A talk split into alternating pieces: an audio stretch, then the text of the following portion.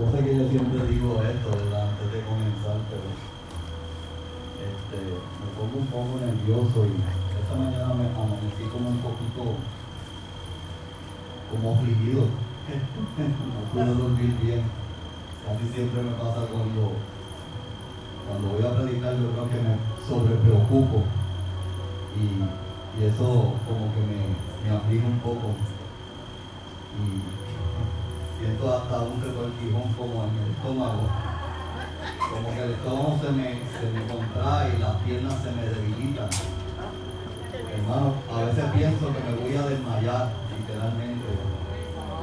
Pero sabemos que Dios tiene el control de todas las cosas, ¿verdad? Y, y le damos gracias primeramente a Dios por darnos la oportunidad de estar en esta casa, ¿verdad? En este lugar, en este día que Dios nos permitió estar en este lugar, en esta mañana, para poder este, alabarle y glorificarle, ¿verdad? Para poder inquirir, para poder este, recibir de Él el aliciente, la medicina, el alimento, el sostén, la fortaleza, la palabra, la corrección y todas las cosas que Dios tiene para su pueblo, ¿verdad? En el día a día, porque sabemos que Dios tiene cuidado de nosotros. Aleluya, esto es lo que voto el golpe. Aleluya. Y, empiezo a, tomar el dominio de mis emociones y de mi, de mi, de mi, de mis nervios. Aleluya. Gloria al nombre de Jesús. Le damos gracias a Dios, ¿verdad? Porque nos permite una vez más en esta mañana poder predicar su palabra. Y mientras buscaba dirección de Dios, ¿verdad? Y buscaba lo que Dios quería que trajese a su pueblo en esta mañana. Dios, no sé si fue el, lunes el martes, mientras oraba, Dios me dio la palabra. Aleluya. En esta mañana vamos a estar considerando, ¿verdad? Eh, el capítulo 12 del libro de Romanos, para que en esta mañana vamos a estar tocando el verso 1 y el verso 2. Aleluya libro de Romanos. Gloria al nombre de Jesús. Aleluya. Gloria a Dios. Gloria a Dios. Señor, te amo. Te necesito, oh Dios. Aleluya. Gracias, hermano. Gloria al nombre de Jesús. Bendecimos tu nombre, Señor amado. Le voy a dar tiempo para que busquen en la palabra. Romano capítulo 12. Gloria al nombre de Jesús y lo que se puedan poner de pie en reverencia a la palabra de Dios. Romanos capítulo 12, verso 1 y verso 2. Vamos a estar leyendo en esta mañana y vamos a darle un poquito de tiempo a los hermanos que busquen la palabra. Gloria a Dios. Cuando toditos lo tengamos pueden decir amén. Aleluya. Pues vamos a leer la palabra de Dios a la gloria del Padre, del Hijo y del Espíritu Santo. Y el pueblo que se va con Cristo dice, así que hermanos, os ruego por la misericordia de Dios que presentéis vuestros cuerpos en sacrificio vivo, santo, agradable a Dios, que es vuestro culto racional no conforméis a este siglo, sino transformados por medio de la renovación de vuestro entendimiento, para que comprobéis cuál sea la buena voluntad de Dios, agradable y perfecta. Aleluya, vamos a orar.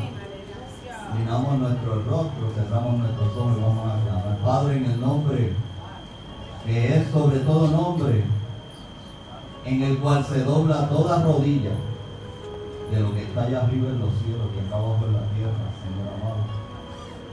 Te suplicamos en el nombre poderoso de Jesús en esta mañana. Pase carbón encendido por mis labios, Señor, mis temores.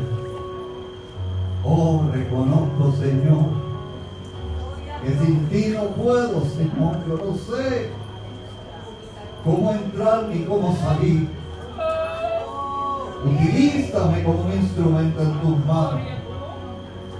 sabiduría y el entendimiento, la gracia para impartir tu palabra sobre su pueblo en esta mañana. Tú conoces la necesidad que hay. Te pido que a través de la misma y a través de tu espíritu, tú rompas cadenas en esta mañana. Tú traigas, Señor amado, liberación en esta mañana.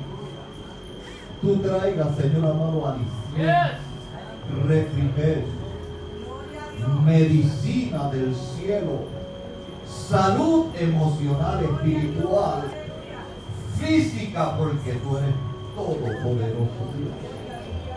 Toda la gloria será para ti. Si hay una vida en este lugar que no te conoce en esta mañana, te pueda conocer. Tráelo a conciencia, Señor amado que el arrepentimiento en esta mañana y la salvación llegue a esa vida en esta mañana. En el nombre y por los méritos de Jesucristo, te lo pedimos gracias. Amén y amén. Se puede sentar.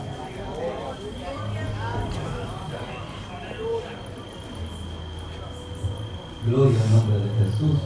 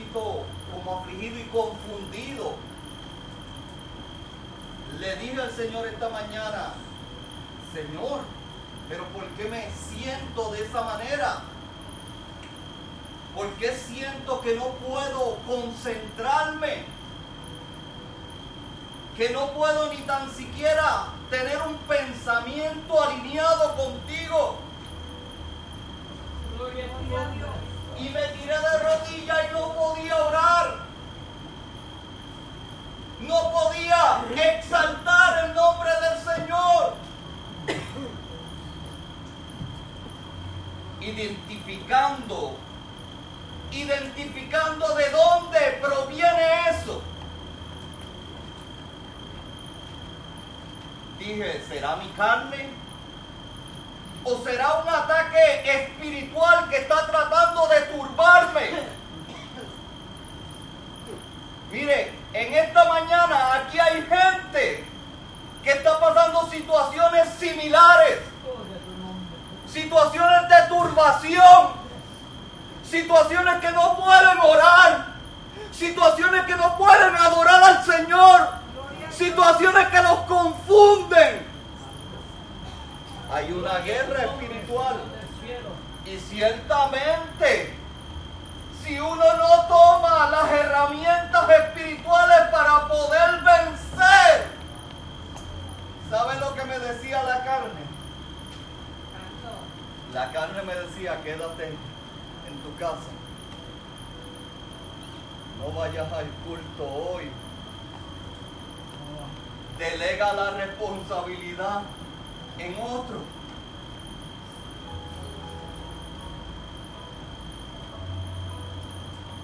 Tú no tienes las capacidades. Tú no tienes el mensaje. Tú no tienes los recursos, me decía la carne en esta mañana. Y es que anoche mientras trataba de escribir algo, no podía. Yo no sé escribir. No es que no sepa escribir. Yo no sé escribir un mensaje. No puedo hacerlo. Intento hacerlo y no me sale.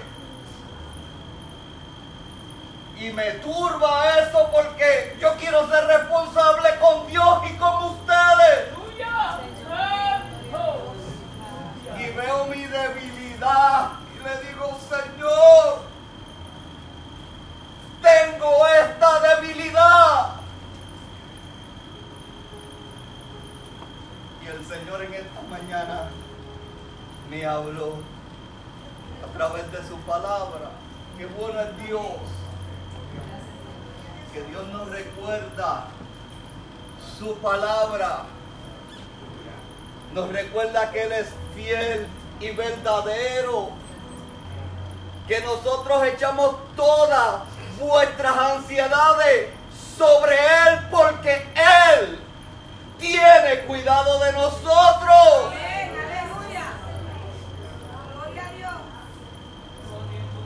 Y aunque me sentía de esa manera, ese es el punto.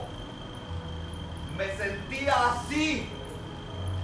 Pero cuando examino la palabra y confío en esa palabra, voto el golpe, voto el ataque, echo todo pensamiento cautivo a la obediencia a Cristo y puedo ser libre para adorarle, para exaltarle, para hacer su voluntad.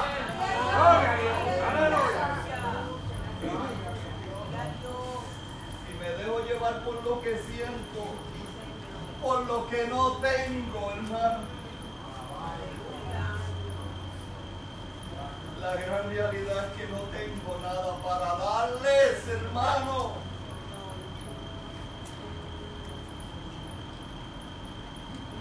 Tenemos que depender única y exclusivamente de Él. Aleluya. El libro de Romanos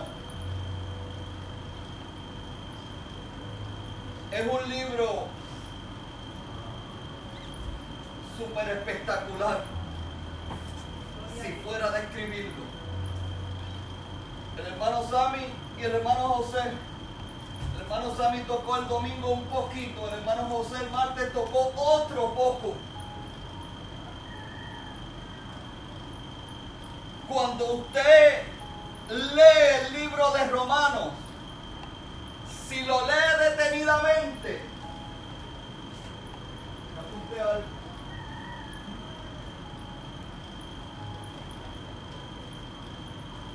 El capítulo 1 podemos ver esta cosa. El poder del Evangelio. En el capítulo 2, el justo juicio de Dios. Es justo.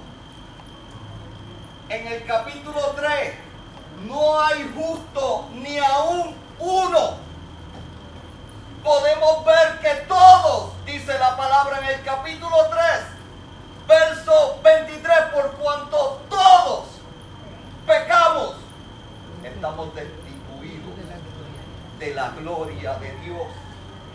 En el capítulo 4 podemos ver la fe de Abraham. Capítulo 5 vemos la justificación por fe justificados por fe, tenemos paz para con Dios por medio de nuestro Señor Jesucristo. Capítulo 6, muertos al pecado. Capítulo 7 hace una analogía del matrimonio. Alaba lo que vive.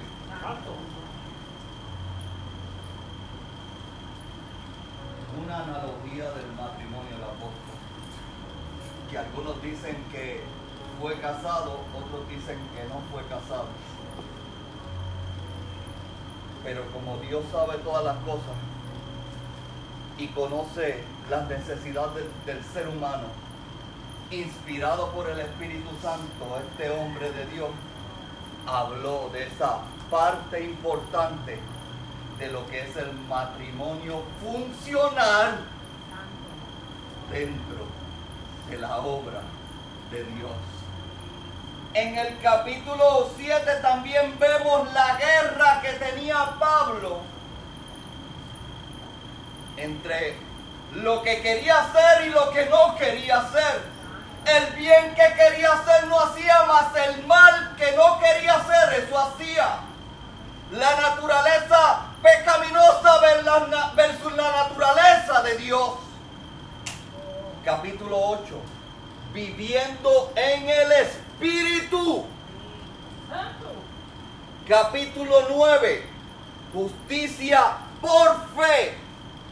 En el capítulo 10, provocando y explicando el celo que provocó Dios a Israel con el pueblo gentil.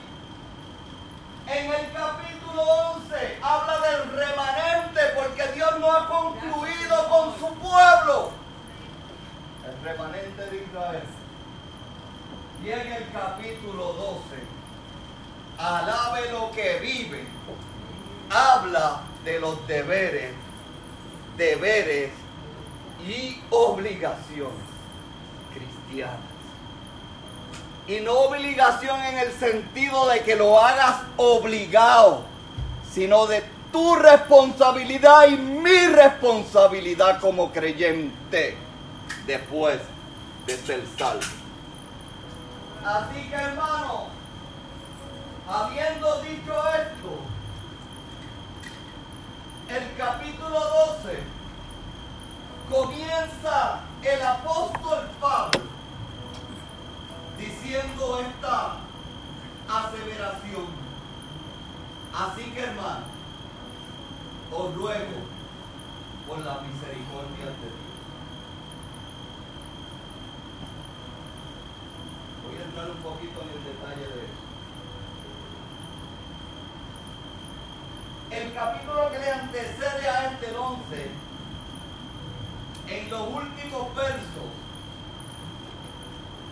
el verso 34 dice, porque ¿quién entendió la mente del Señor? ¿Quién fue su consejero? ¿Quién le dio a él primero para que fuese recompensado? Porque de él, por él y para él son todas las cosas. A él sea la gloria por los siglos. Amén. Y Pablo comienza una nueva exhortación diciendo así que hermanos, y no entra en esta línea de pensamiento como lo que le dijo ahorita de las obligaciones obligadas, de que hacemos las cosas obligadas, de que hacemos las cosas por uso y costumbre, de que hacemos las cosas porque tenemos que venir a la casa de Dios, de que adoramos a Dios porque hay un culto, ¿verdad? Que tiene su, su, su secuencia o su orden, sino que hacemos las cosas porque amamos a Dios porque honramos a Dios, porque amamos a Dios sobre todas las cosas. Y Pablo apela al ruego, hermano, a la súplica, a decirle a aquella iglesia, yo no los estoy obligando. Porque la ley decía, una ordenanza, un mandato, como no hagas esto o haz esto y vivirás. Pero ahora en la gracia Dios le ha dado la oportunidad al ser humano de que lo haga voluntariamente, de que lo haga con gratitud, de que lo haga con un pensamiento claro, de que lo haga con inteligencia, de que lo haga con reverencia, de que lo haga con una actitud que salga del corazón.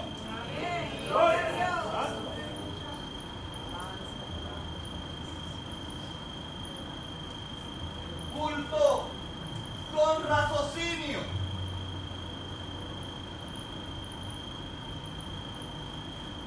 Culto con razonamiento.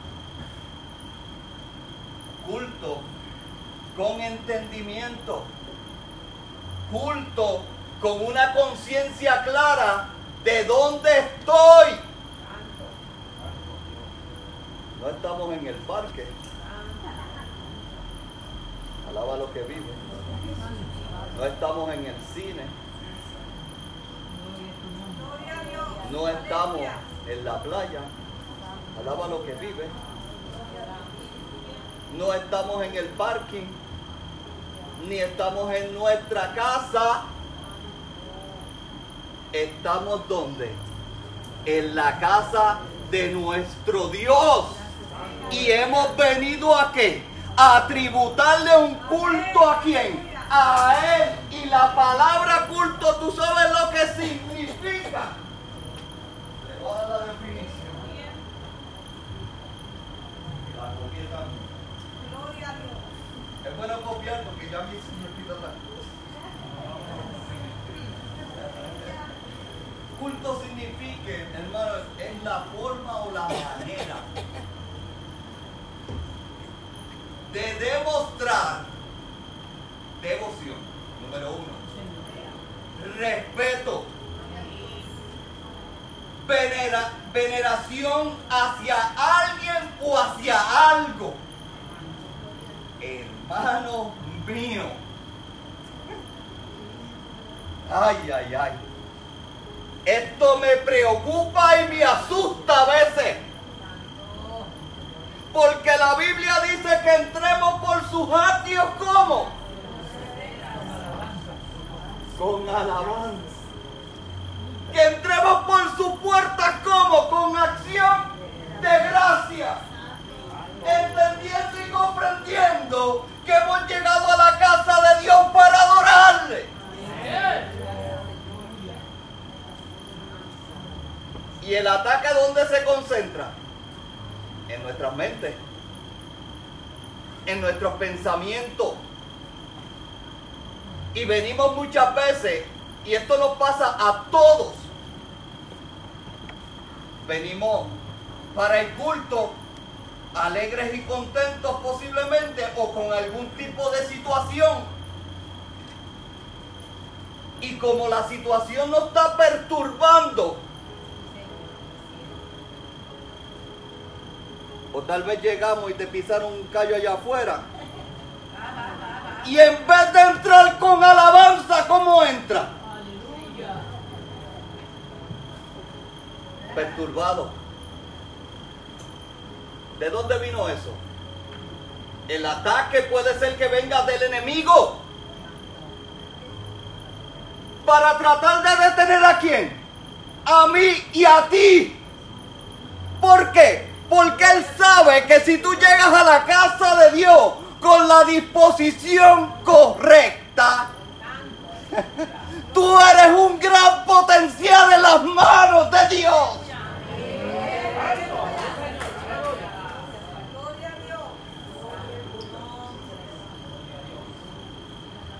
Muchas cosas que nos distraen dentro de la casa del Señor.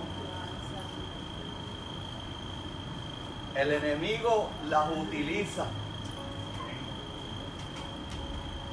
Y esto no lo voy a decir para que lo tomes personal. Los teléfonos dentro de la iglesia le roban la bendición a muchas personas. Se la roba el enemigo.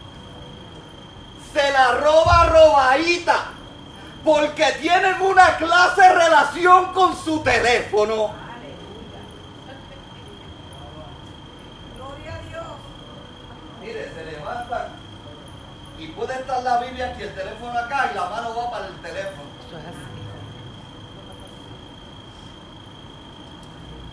En la iglesia,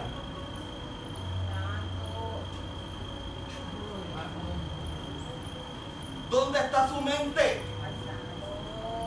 ¿Dónde está su corazón? ¿A qué vinimos? Eso fue lo que el apóstol Pablo le estaba tratando de qué? El apóstol Pablo lo que estaba tratando de poner en aquella iglesia era una gran bendición.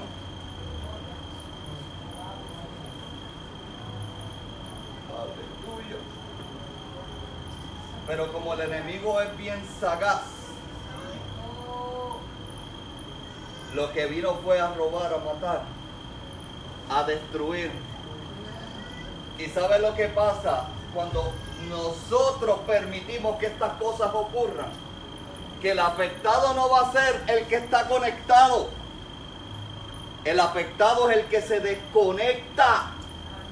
Porque todo tiene su tiempo. ¿Vinimos para el culto o no vinimos para el culto? ¿Vinimos a adorar a Dios o no vinimos a adorar a Dios? Vinimos alineados a entregarle a Dios lo único que podemos, entregarle nuestra ofrenda, no por nuestros méritos. Aleluya. Dios quiere hacer tantas cosas con nosotros.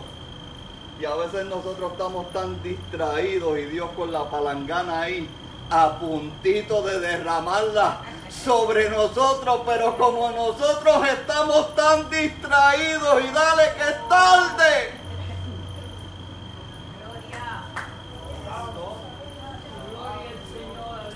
Le preguntas, ¿de qué se predicó? No sé, pregúntale de Facebook para que tú veas. La información completita. Porque su mente y su corazón está ahí. Y no te has dado cuenta que el enemigo te está robando tu bendición. Otro ataque que se concentra sobre el pueblo son los problemas y las situaciones. Yo he tenido situaciones difíciles, como le dije esta mañana. Si fuera por mi carne, no venía. ¿A cuántos el enemigo no ataca así? No vayas el martes, que va a predicar Oscar.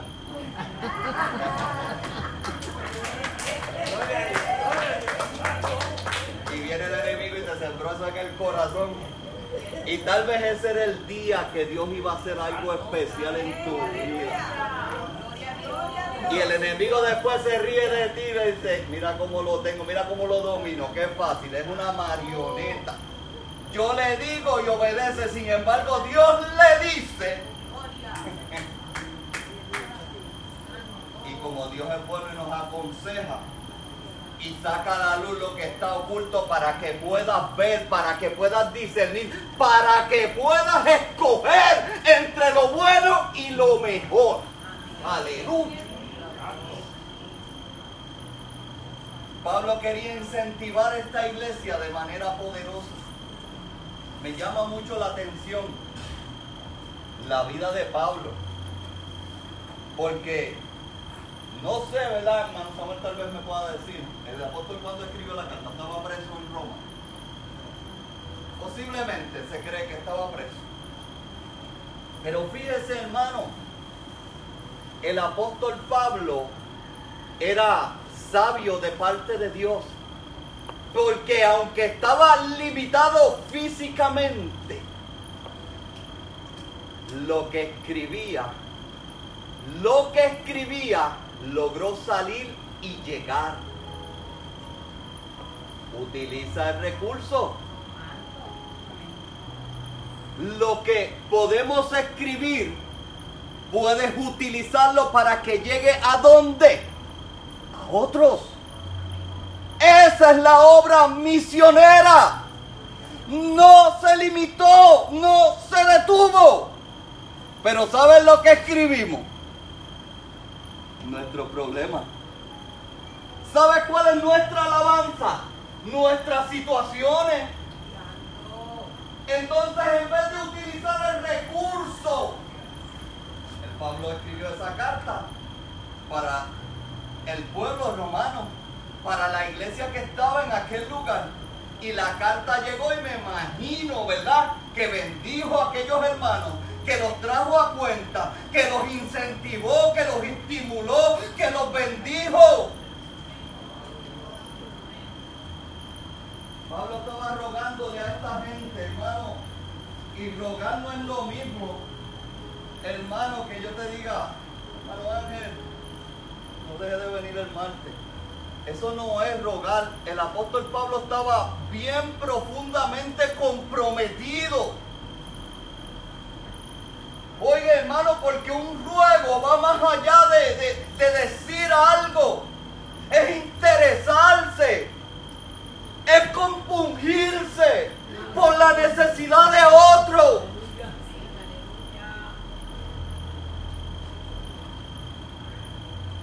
La obra misionera nos corresponde a todos, de una manera o de otra. Porque ciertamente si usted lee el capítulo 12 se va a dar cuenta de que el apóstol luego de esos versos comienza a dar un sinnúmero de explicaciones y un sinnúmero de detalles de cómo es que funciona la obra de Dios. un poquito para que usted pueda ver. Dice el 3, digo pues por la gracia que me da, que cada, cada cual de vosotros que no tenga más alto concepto de sí mismo el que deba tener. Porque de la manera que un cuerpo, y, y ahí Pablo empieza a dar detalles de la funcional, funcionalidad del cuerpo de Cristo. Nos podemos bendecir los unos a los otros, estimular los unos a los otros. Nos podremos ayudar los unos a los otros.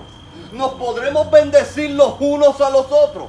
Nos podremos ayudar los unos a los otros. Claro que lo podemos hacer. Es más fácil hacer el bien que hacer el mal. O viceversa. Dios nos dio el Espíritu Santo. El Espíritu Santo nos ayuda, nos incentiva, nos estimula, nos llena de compasión y de misericordia. Y manifiesta el fruto de Dios que es el amor. El amor que todo lo puede, hermano, que todo lo cree. El amor que todo lo soporta, que no tiene envidia, que no es jactancioso, que no se envanece, que todo lo cree, que todo lo espera, que todo lo soporta. Necesitamos llenarnos del amor de Dios.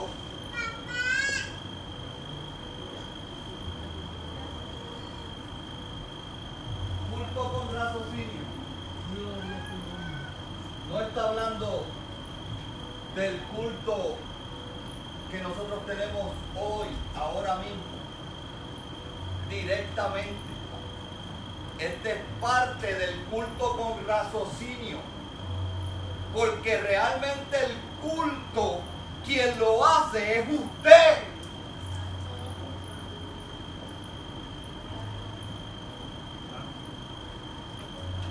Yo no sé si usted se está gozando. Amén.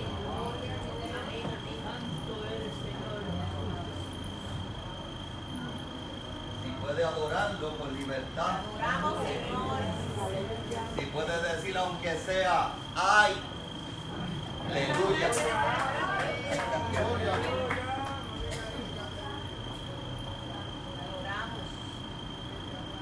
Culto con razonamiento. Culto con entendimiento. Culto con reverencia. Culto con que con respeto a las cosas de Dios. Juntamos para tributar culto. No separamos, una casa separada no prevalece contra sí. Juntamos. Culto con sabiduría. Que cuando vayamos a tributar a Dios, estemos todos en la misma línea de pensamiento. No atendiendo el ser, aunque no te guste, ¿qué es más importante? ¿Tus asuntos o los asuntos de Dios? ¿Tu tiempo o el tiempo de Dios? Que cuando se predique,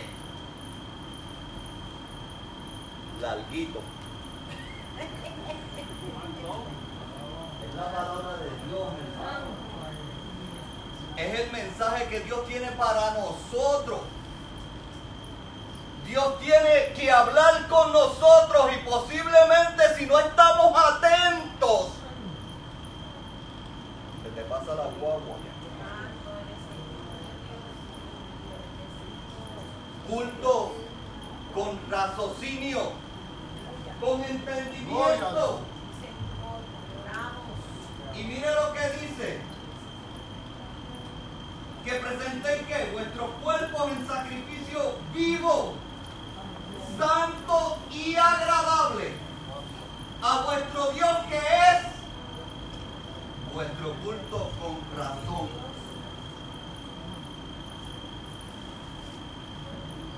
Sacrificio vivo. ¿Es caminar de aquí a Cuamo descalzo? No. O de rodillas.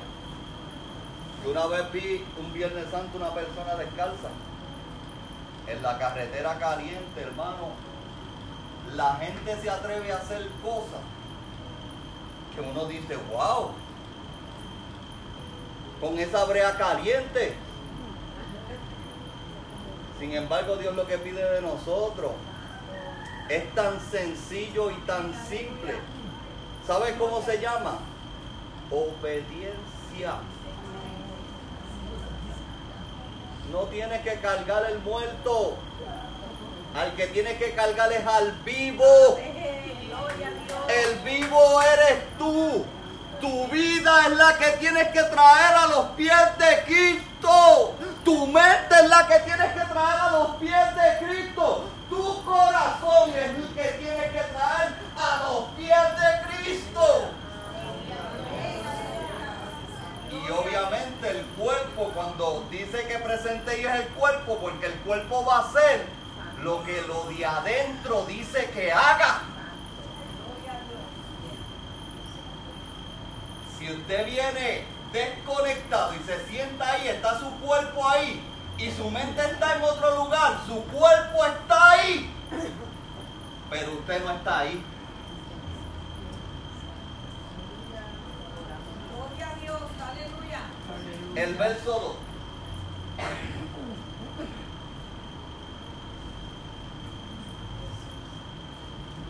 Aleluya. Dice, no te conformes a este siglo, sino transformado por medio de la renovación de vuestro entendimiento, para que compruebes cuál es la voluntad de Dios, agradable y perfecta.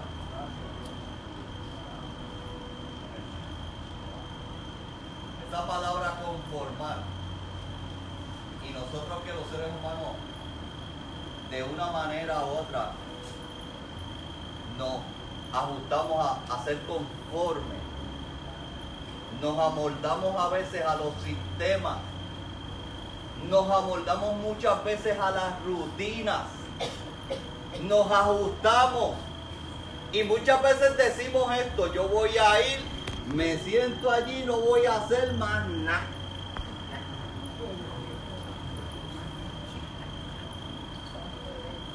Gloria a Dios. Yo hice eso una vez. ¿Sabes lo que pasó?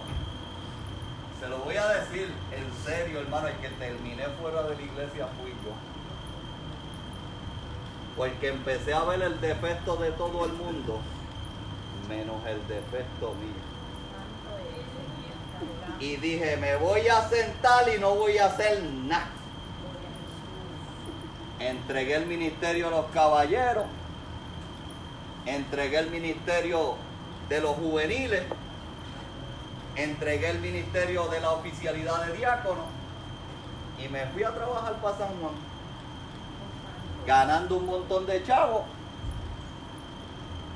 pero lamentablemente vacío de Dios. El enemigo comenzó a socavar el cimiento, como dice el hermano José, no de la noche a la mañana. Iba al templo a dar cara. Me empecé a conformar con eso. Mire hermano, Dios es abundante. Dios. Tiene abundancia. En Dios no hay escasez de nada.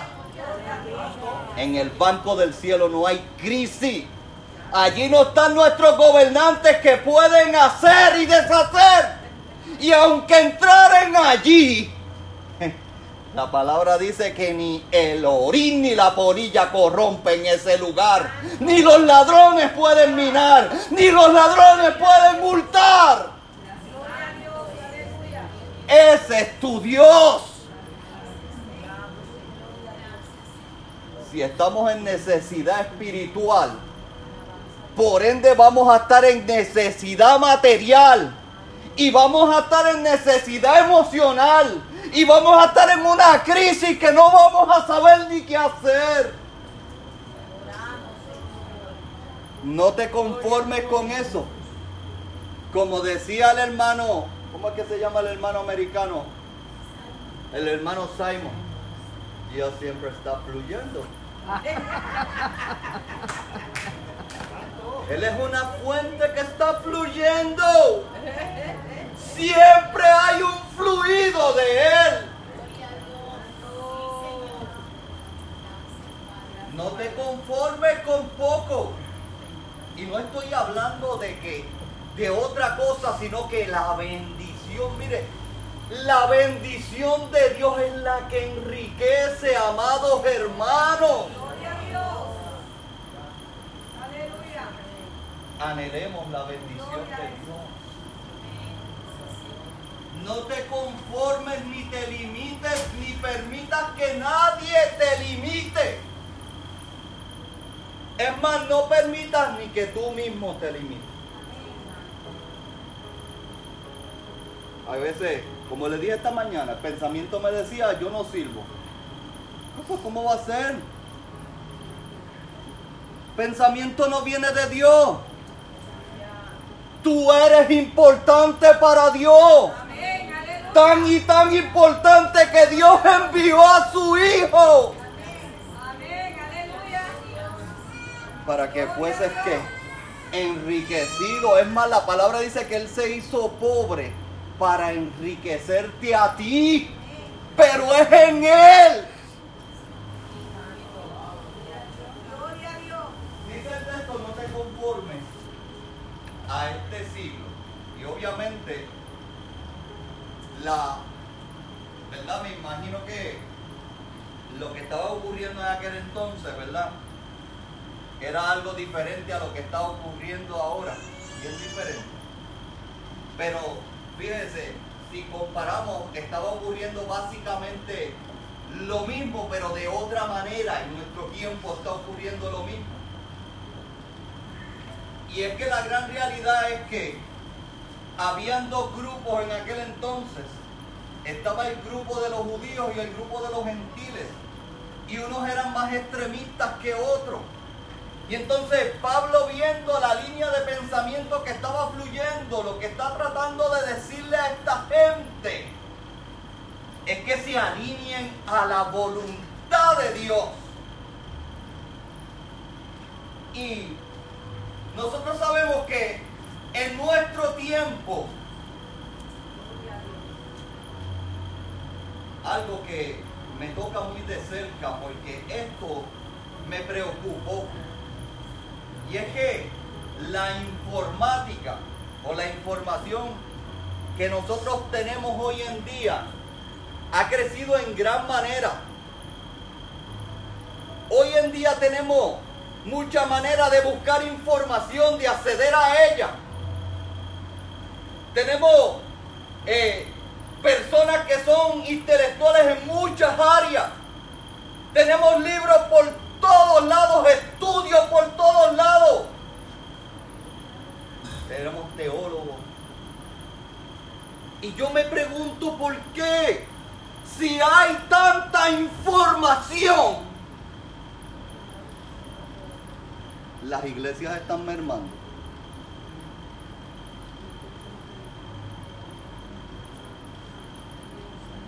Si hay tantos recursos, ¿por qué las iglesias están cambiando? A nivel general, ya casi no existen ni jóvenes. Si usted mira las estadísticas de la juventud que sirve a Dios, bien poca. Y la que hay, hay que empujarla. Hay que incentivarla. Nosotros tenemos que volver al libro. Nosotros tenemos que volver a Dios. Nosotros tenemos que volver al principio y no conformarnos con lo que está ocurriendo, sino que nuestro pensamiento sea que transformado por Dios.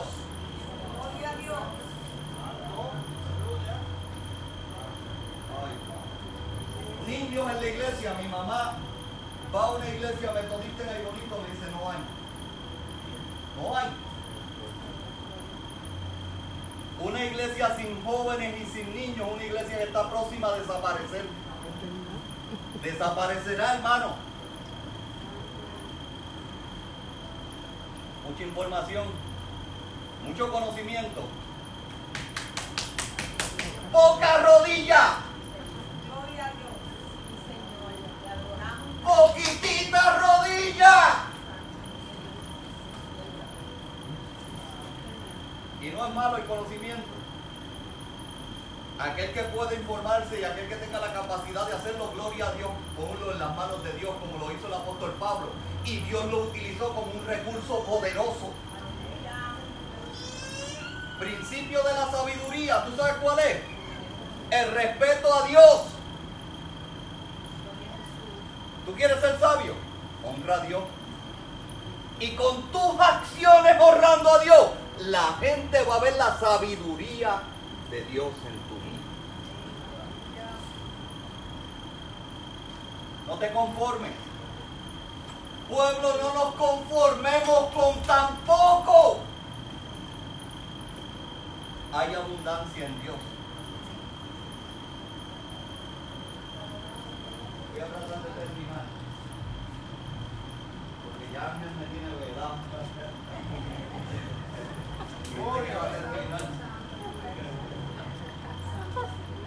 Dice no te conformes a este siglo, ni al sistema, ni a la corriente, ni al fluir de este mundo. Sino transformado por medio de la renovación. Hay que renovar el pensamiento de vuestro entendimiento para poder comprobar cuál es la voluntad de Dios. Mire hermano, agradable y perfecta. Gloria a Dios. Aleluya. Va a ser agradable. El apóstol lo dijo de esta manera. He aprendido a contentarme, cualquiera sea mi necesidad. Sé vivir en abundancia y sé vivir en escasez. Por todo y en todo he sido enseñado. Amén. Aleluya. Gloria a Dios. ¿Cómo renovamos? El pensamiento. Cuando venga el ataque de que no sirve. Cuando venga el ataque de que no puedes. Cuando venga el ataque que no tienes las capacidades. Cuando venga el ataque de que estás derribado. Por la palabra. El apóstol dijo, derribado, mas no destruido. ¿Qué dijo el hijo pródigo? Me levantaré, iré a dónde? Iré a mi padre. ¿Y qué hizo papá? Lo volvió y lo restauró y lo posicionó. Él es un restaurador. Amén. Aleluya. Gloria a Dios.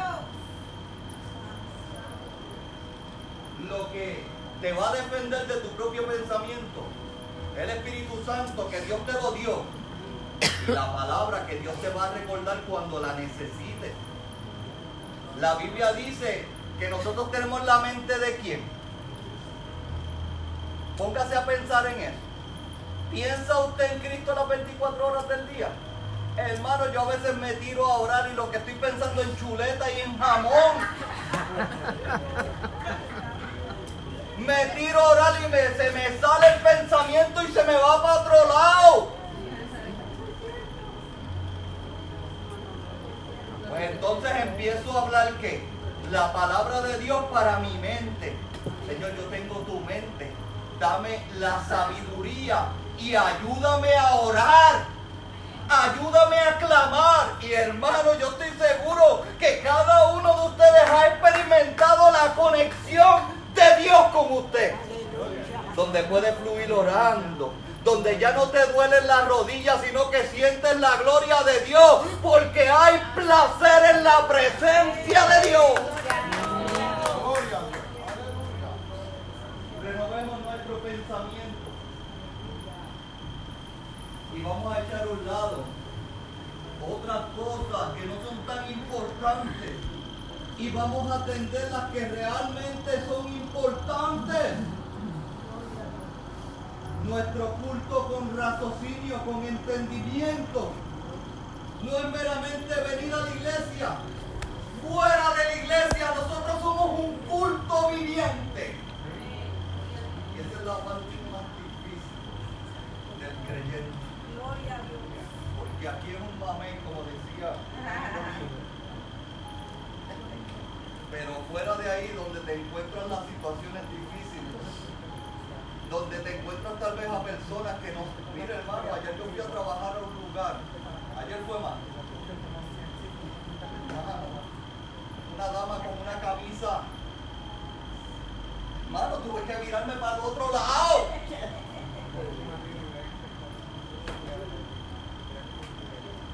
¿Por qué? ¿Por qué? Porque no tienen, ese es su estilo de vida.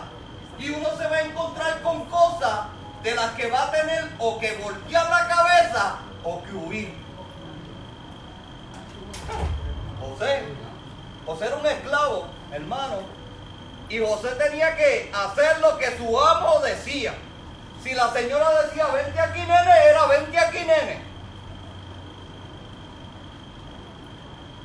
Era sí o sí. Ahí no tenía elección, por eso yo. Porque él sabía quién era su Dios. Él no iba a deshonrar a su Dios, ni tampoco iba a deshonrar a su amo. A veces hay que huir. A veces hay que correr del peligro, de la tentación, de lo que nos daña. No te metas en el lugar donde no debes meterte. No podemos jugar con el pecado, hermano. El pecado es peligroso, hermano. Gloria a Dios. El pecado te dice que de, de vuestra propia concupiscencia somos atraídos y seducidos. Nos seduce, nos engaña. Y después, mire hermano, le voy a decir, es bien difícil levantarse. ¿Sabes por qué? Porque el enemigo te acusa.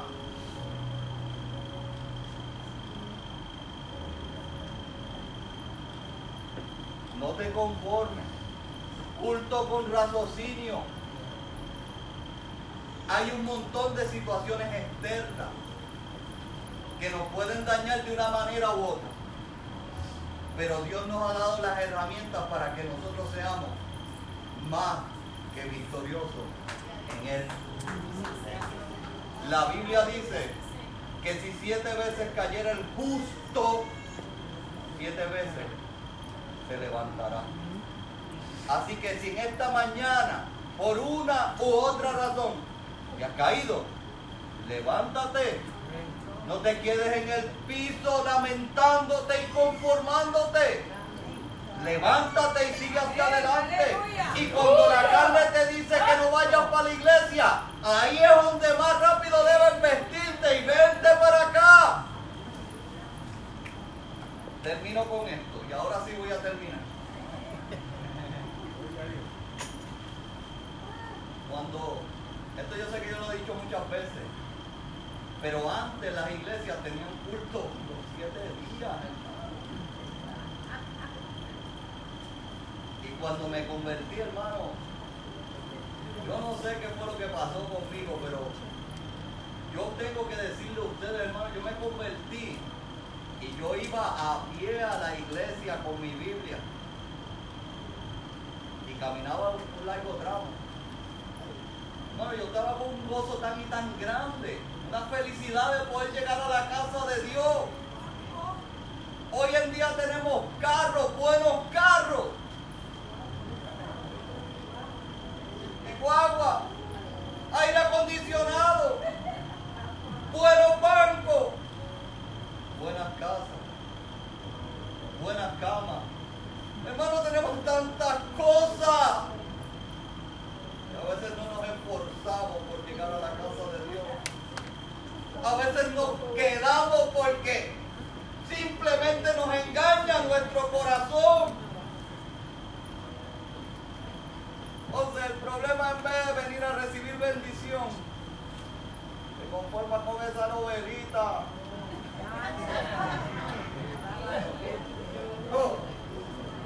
Hallelujah.